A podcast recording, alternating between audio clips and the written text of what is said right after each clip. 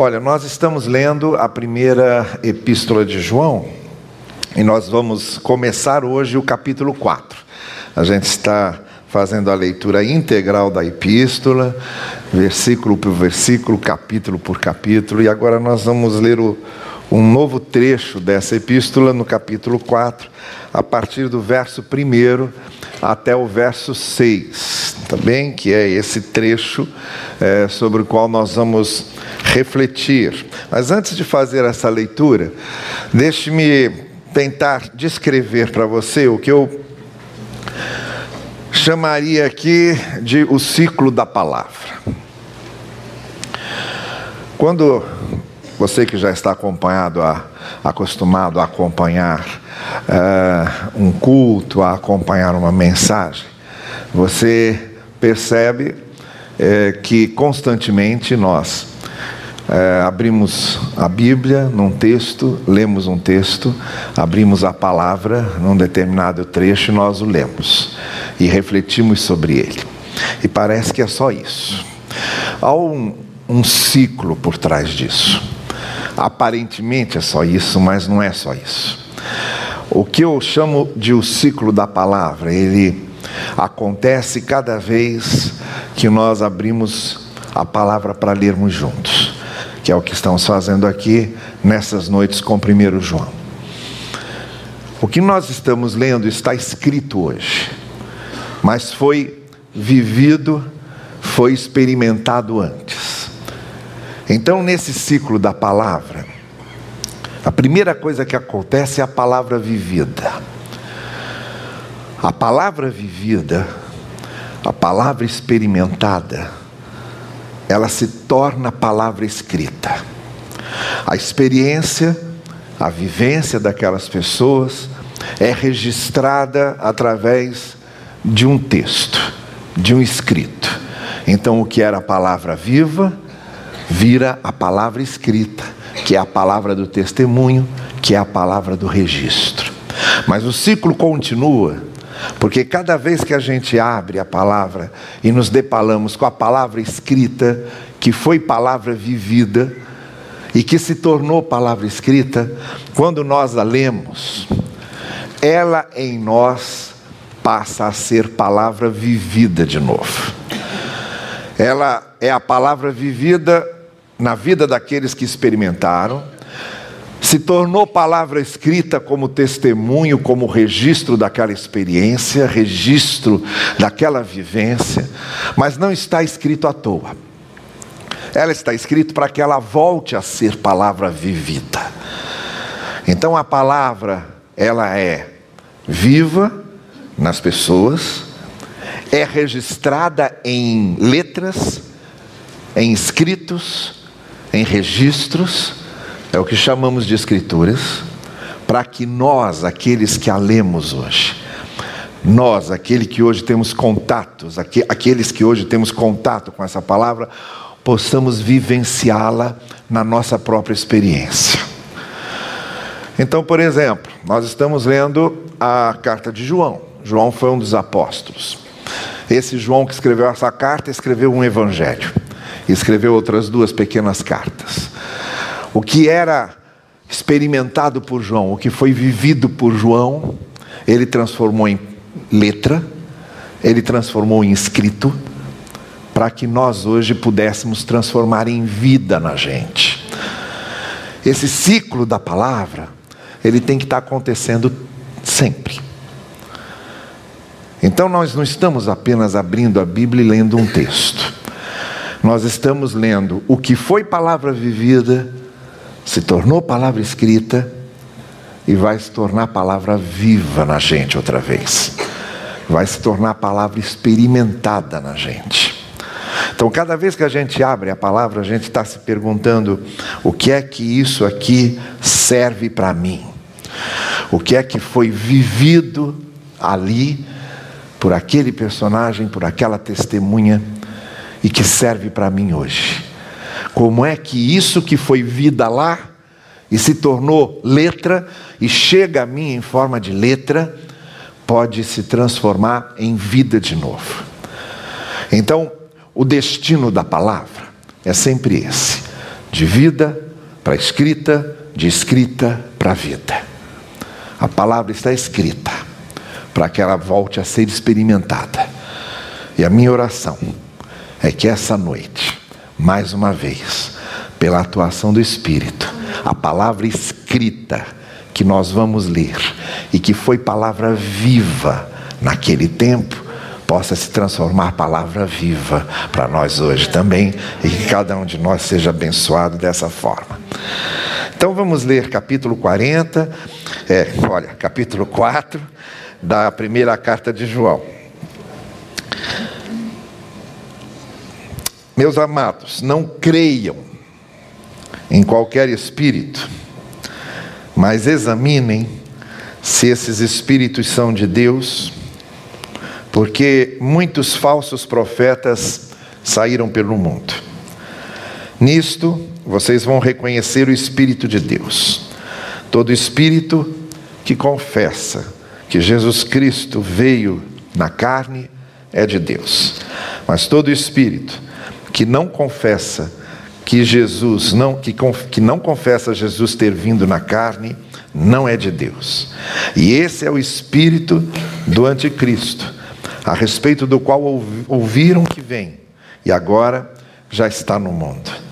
Vocês são de Deus, meus filhinhos, e os venceram, porque é maior aquele que está em vocês do que aquele que está no mundo. Eles são do mundo, por isso falam a partir do mundo e o mundo os ouve. Nós somos de Deus.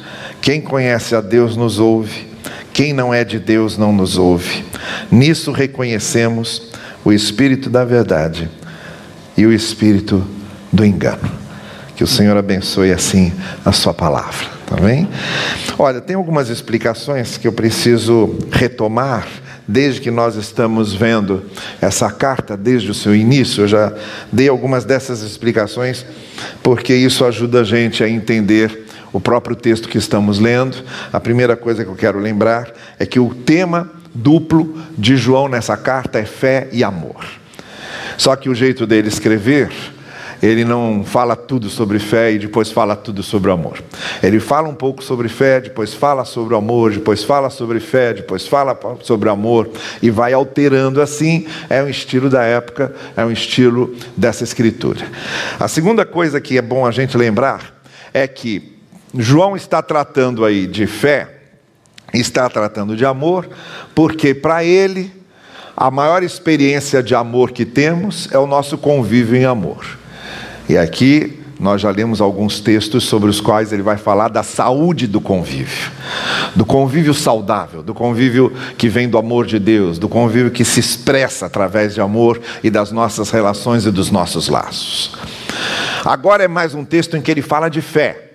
E quando João fala de fé, e quando João está falando sobre o que devemos crer, ele está fazendo uma distinção entre aquelas coisas que são realmente essenciais ao Evangelho, que são realmente definidoras no Evangelho, que são de fato coisas que pertencem de maneira intrínseca à mensagem do Evangelho, e outras coisas que são apenas acréscimos humanos que são invenções humanas e que muitas vezes são trazidos para a centralidade sem estar na centralidade. Então, quando fala de fé, o que João está tentando distinguir aqui é aquilo no que realmente devemos crer como essência, como conteúdo, como aquilo que não muda, que é princípio que vale para qualquer geração, para qualquer época, para qualquer tempo.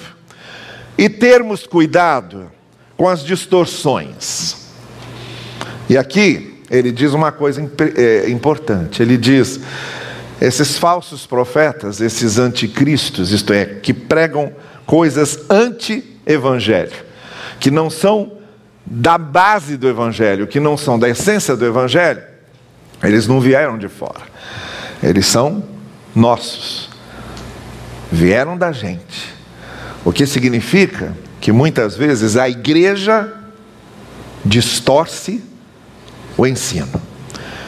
A igreja, às vezes, acrescenta coisas e começa a exigir coisas começa a sobrecarregar as pessoas com coisas, começa a colocar nos ombros das pessoas coisas que não possuem, que não pertencem a essa essência do Evangelho. Então é disso que ele está falando quando ele fala de fé. Aquilo que vale a pena crer, porque pertence de fato à centralidade, a essa essência que ninguém pode mudar. Então há três considerações aqui que eu quero fazer com vocês e que ele está fazendo e que a gente atualiza e reflete sobre elas. A primeira é a seguinte: nem tudo o que parece evangelho é evangelho mesmo. Nem tudo o que parece evangelho é evangelho de fato. Eu, eu eu quero ser bem específico nisso e quero olhar para você, por isso que eu vou tirar meus óculos de leitura, porque quando eu fico com meus óculos de leitura eu não vejo os rostos direito, eu quero ver os rostos. Até porque eu já sei o que eu vou pregar, não preciso ficar lendo.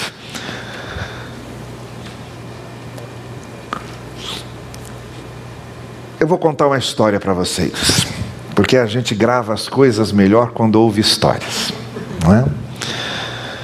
Ouve num passado não muito distante. Aquele que foi o primeiro cantor evangélico a gravar um disco, que foi o Feliciano Amaral, que muitos aqui, que pertencem a uma geração não tão jovem, conhecem bem. As suas músicas que eram muito apreciadas, muito cantadas nas igrejas. Feliciano Amaral faleceu há pouco tempo, com mais de 90 anos. Mas as suas músicas eram muito populares. Naquela época não se dizia música gospel, música gospel é coisa de agora. Naquela, naquela época era música de igreja ou música evangélica. O Feliciano Amaral, porque muita gente gostava dele, era muito conhecido. E uma vez, numa assembleia da Convenção Batista Brasileira, uma senhora que estava ali se encontrou num dos corredores com um pastor conhecido nosso que era muito parecido com Feliciano Amaral. Mas era a cara de Feliciano Amaral. E ela ficou espantada quando ele passou por ela, por ela. E ela disse assim: Pastor Feliciano Amaral, que coisa boa, eu gosto muito de ouvir suas músicas, eu gosto muito de ouvir o senhor cantar. Aí ele, muito sem graça, muito constrangido, ele disse: Minha irmã, olha, eu, eu não sou Feliciano Amaral. Ai, não é? Ficou muito decepcionado. E ele falou: Não, não sou. Ele falou: Mas parece tanto. Eu falei, pois é, só pareço, mas não sou. Aí passou aquele dia. No dia seguinte, essa mesma senhora encontrou com esse mesmo pastor. Só que agora ela vinha com um disco, um LP, lembram? Vinha com a LP do Feliciano Amaral debaixo do braço e encontra com ele e de novo confunde e diz: Pastor Feliciano Amaral, que coisa boa encontrá-lo. Olha, eu comprei um disco do senhor, eu quero que o senhor dê um autógrafo. Aí ele ficou sem graça, ficou com pena dela. Aí ele assumiu. Ele assumiu e falou: Me passa o disco para cá. Aí ela deu o disco. Aí ele, como é o nome da senhora? Aí ela falou o nome, ele começou a fazer a dedicatória. Ela comentou: Agora o senhor veja, né? Ontem encontrei aqui um pau de arara que era a sua cara. E eu quase me confundi. Então, olha, nem tudo o que parece é de fato. Então é nesse o princípio. Nem tudo o que parece evangelho é evangelho. É disso que João está falando quando ele diz assim: olha, quando vocês ouvirem alguma coisa, coloquem à prova, examinem, tomem cuidado. E aí ele diz: porque há muitos falsos profetas, muitos que estão acrescentando coisas, exigindo coisas. Essa era a grande acusação que Jesus Cristo fazia aos fariseus, quando Jesus dizia aos fariseus: Olha, vocês não vão entrar no céu e nem vão deixar outros entrarem, porque vocês estão estragando tudo, distorcendo tudo. Então nós precisamos tomar cuidado, porque o Evangelho de, de Cristo é algo muito simples, muito direto, muito leve, é o Evangelho da graça, É o evangelho do amor de Deus. O apóstolo Paulo tinha um zelo muito grande por isso, por isso que ele protegia essa essência do evangelho. E embora Paulo fosse a favor de que as coisas fossem muito livres em, termo, em termos de formas e de apresentações, todas as vezes que tentava mexer no conteúdo do Evangelho, naquilo que o Evangelho tem de essência, ele acusava, ele denunciava, ele mostrava. O Evangelho do Senhor Jesus Cristo, o Evangelho proclamado pela palavra, nem sempre coincide com aquilo que a igreja diz. O Evangelho verdadeiro nem sempre está sendo pregado pelos evangélicos. A essência do Evangelho nem sempre é enfatizada nos programas evangélicos de televisão. Muitas vezes há coisas que são até contrárias ao que a essência do Evangelho ensina. Então, o aviso vale para nós hoje. Todas as vezes que a graça de Deus, que perdoa sem exigir que a compremos, sem exigir que paguemos alguma coisa, sem exigir que façamos algo. Todas as vezes que o Evangelho exige de nós aquilo que nós não precisamos dar, porque Jesus Cristo já pagou por nós, isso não é Evangelho de Jesus. Todas as vezes que algo é centralizado, quando a graça de Deus está no centro, quando o amor de Deus está no centro, isso não é Evangelho. Então é sobre isso que João está dizendo. A segunda coisa é a seguinte: não só que nem tudo que parece evangelho é evangelho, às vezes a gente se engana com a aparência, mas também João deixa claro que o ensino da encarnação, do fato de Jesus Cristo ter vindo como um ser humano igual a nós, está ligado ao ensino da redenção. E que negar um significa negar outro. Porque a encarnação está ligada à redenção. O que é que estava acontecendo ali? Estava acontecendo o quê? Esses falsos mestres, que a gente hoje sabe que eram gnósticos, isto é, uma, uma heresia, um ensino errado, que dizia que o corpo não vale nada, só a alma que vale, e que por isso Jesus Cristo não pode ter vindo em corpo.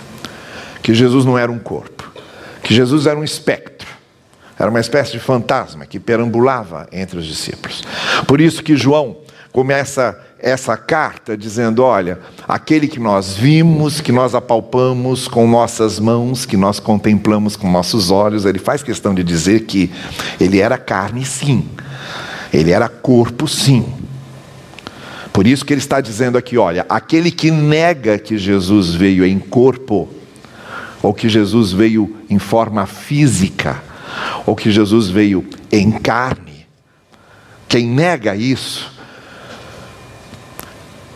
deve ser considerado anticristo, porque a negação da encarnação é a negação de algo que decorre disso, que é a redenção.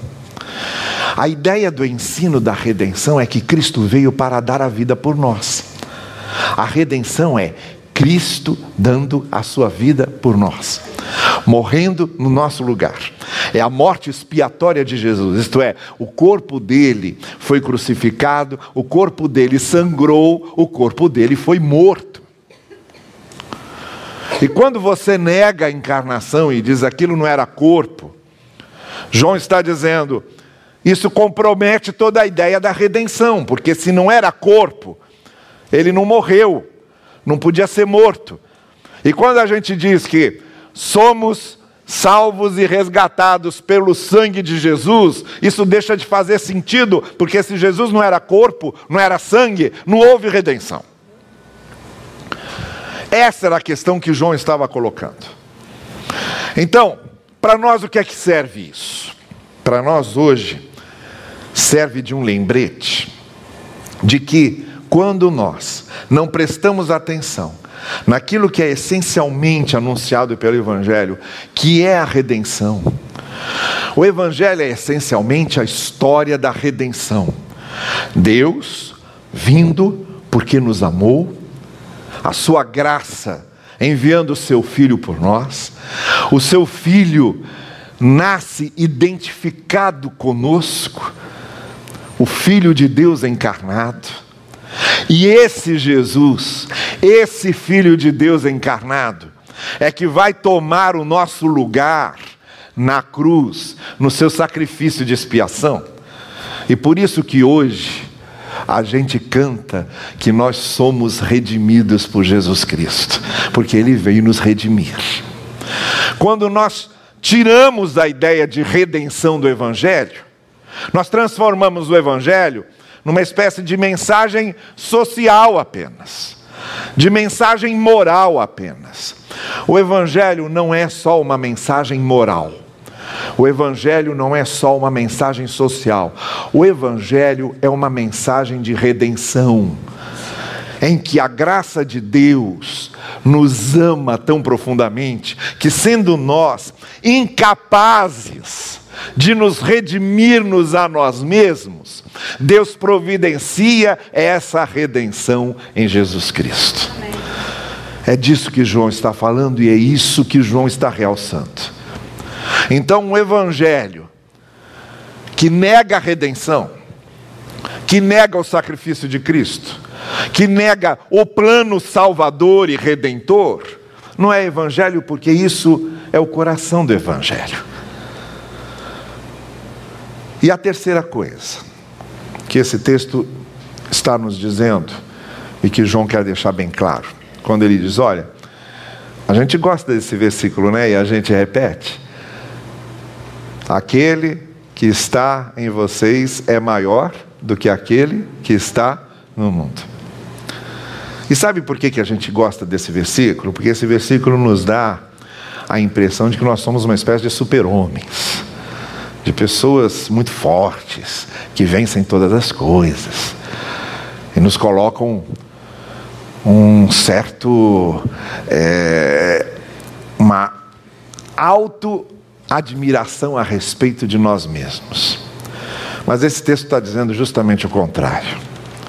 Esse texto está dizendo que aquele que está em nós é maior do que está no mundo, porque justamente nós sem Ele, nada podemos. Jesus Cristo disse aos seus discípulos: Sem mim vocês não podem fazer nada. E o apóstolo Paulo diz: Se Deus é por nós, quem será contra nós? Então, o que esse texto está mostrando é justamente não a nossa força, mas a nossa fraqueza, não a nossa potência mas a nossa impotência, não a nossa virtude, mas a nossa carência. Justamente por sermos quem somos, nós não nos bastamos e precisamos daquele que vem a nós, daquele que nos redimiu e daquele que está em nós.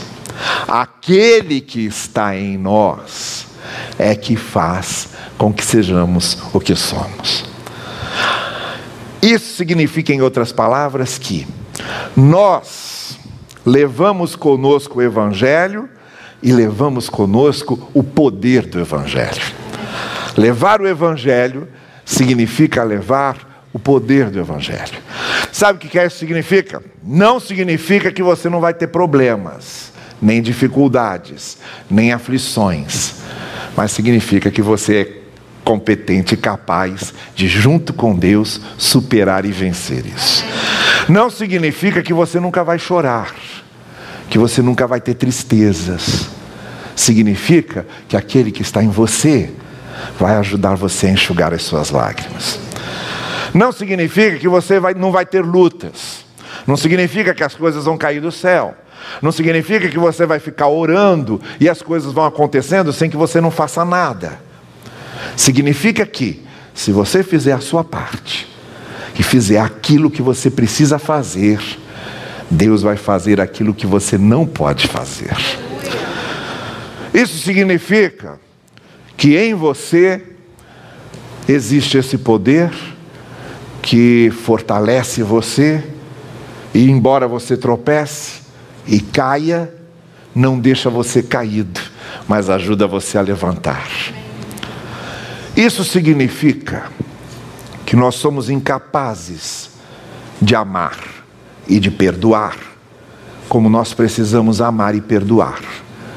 Mas se temos Deus habitando em nós, Ele nos ajuda a amar e perdoar como nós precisamos.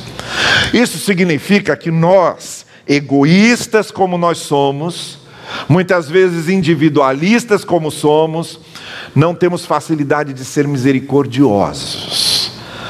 Mas aquele que está em nós é maior do que está no mundo, porque ele faz com que nós sejamos misericordiosos.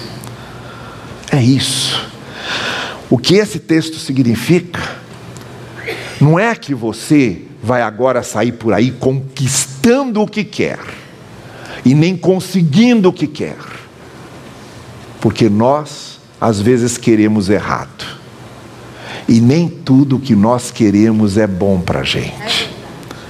O que esse texto está dizendo é que ele vai dar condições de você ser o que Deus quer que você seja. Esse texto está nos dizendo que você vai ter as virtudes que Deus quer que você tenha. Esse texto está dizendo que você será capaz de ter uma conduta que é a conduta que o Espírito de Deus que habita em você vai ajudar você a ter, embora você seja incapaz de conseguir isso sozinho. Não é um texto triunfalista, é um texto de quebrantamento, é um texto que nos leva a dizer: olha, eu sozinho não posso, eu preciso do Espírito em mim. Mas não é para sair conquistando e conseguindo o que meus desejos querem. É para sair fazendo aquilo que Deus quer que eu faça e eu não sou capaz. O que esse texto está dizendo é que esse evangelho que está em nós, ele nos transforma. Ele é maior do que o que está no mundo, porque a gente não é mais configurado de acordo com os princípios ou com o sistema de valores corrompidos do mundo. Mas somos agora configurados e formados de acordo com os princípios e os valores do reino. Esse texto está dizendo que quando o Evangelho está em nós, nenhum poder maligno consegue fazer a nossa cabeça, porque a nossa cabeça está sendo feita pela palavra e pelo ensino de Cristo. Porque aquele que está em nós é maior do que o que está no mundo. Então, vejam, é uma questão de coerência. João começa dizendo que nem tudo que parece evangelho é evangelho, porque o evangelho de verdade é aquele que entende o princípio redentor da graça de Deus e faz com que a pessoa seja transformada por esse princípio redentor da graça. E quando esse evangelho de fato faz com que a pessoa seja redimida pelo princípio redentor da graça, essa pessoa leva dentro de si o poder de conseguir ser aquilo que Deus quer que ela seja, de viver eticamente, de viver em termos de princípios e de viver em termos de conduta, como a palavra quer que vivamos. É isso que esse texto está dizendo. E é isso que é o Evangelho de fato.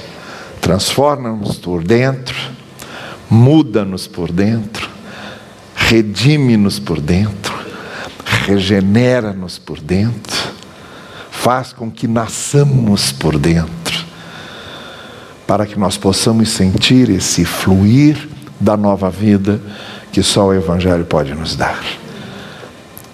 Essa noite, o que eu quero convidar você a fazer é deixar que flua no seu coração e na sua mente esse Evangelho verdadeiro, esse Evangelho autêntico, e a partir dele, lembrar-se que com Deus, com o Evangelho, com o Senhor Jesus dentro de você, maior é o que está em você do que o que está no mundo. Quem conduz os seus passos agora e quem leva você no rumo que Ele quer, naquilo que Ele sabe que é bom para você, é o poder de Deus. E quando o poder de Deus age em nós, como diz o apóstolo Paulo, quando Ele está por nós, nenhum poder do mal consegue ser contra nós. Veja, não tanto para nos combater, não é esse o problema. Às vezes a gente pensa que Paulo está dizendo: olha, se Deus é por nós, ninguém será contra nós. A gente logo pensa no inimigo que está querendo derrubar a gente, não vai conseguir. Não é isso. Que ele está dizendo é que nenhuma mentalidade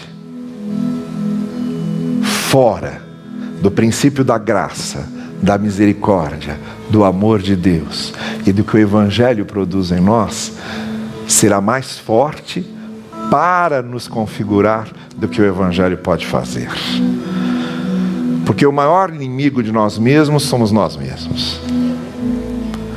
Nosso maior inimigo somos nós, não é o outro. O nosso maior inimigo não é aquele que está nos perseguindo e que quer nos derrubar, não. O nosso maior inimigo somos nós nós nos derrubamos, nós nos sabotamos, nós nos prejudicamos. Mas quando temos em nós o Evangelho que redime e que transforma, ele é maior até do que nós mesmos para nos prejudicarmos, porque ele nos transforma. É isso que significa essencialmente ter em nós aquele que é maior do que o mundo. Então o que eu quero convidar você essa noite a fazer é deixar com que essa esse evangelho, esse poder do evangelho que pode transformar as vidas, tome conta da sua vida, para que você ande de fato na luz do evangelho do Senhor Jesus. Que ele assim nos abençoe e nos conduza. Amém.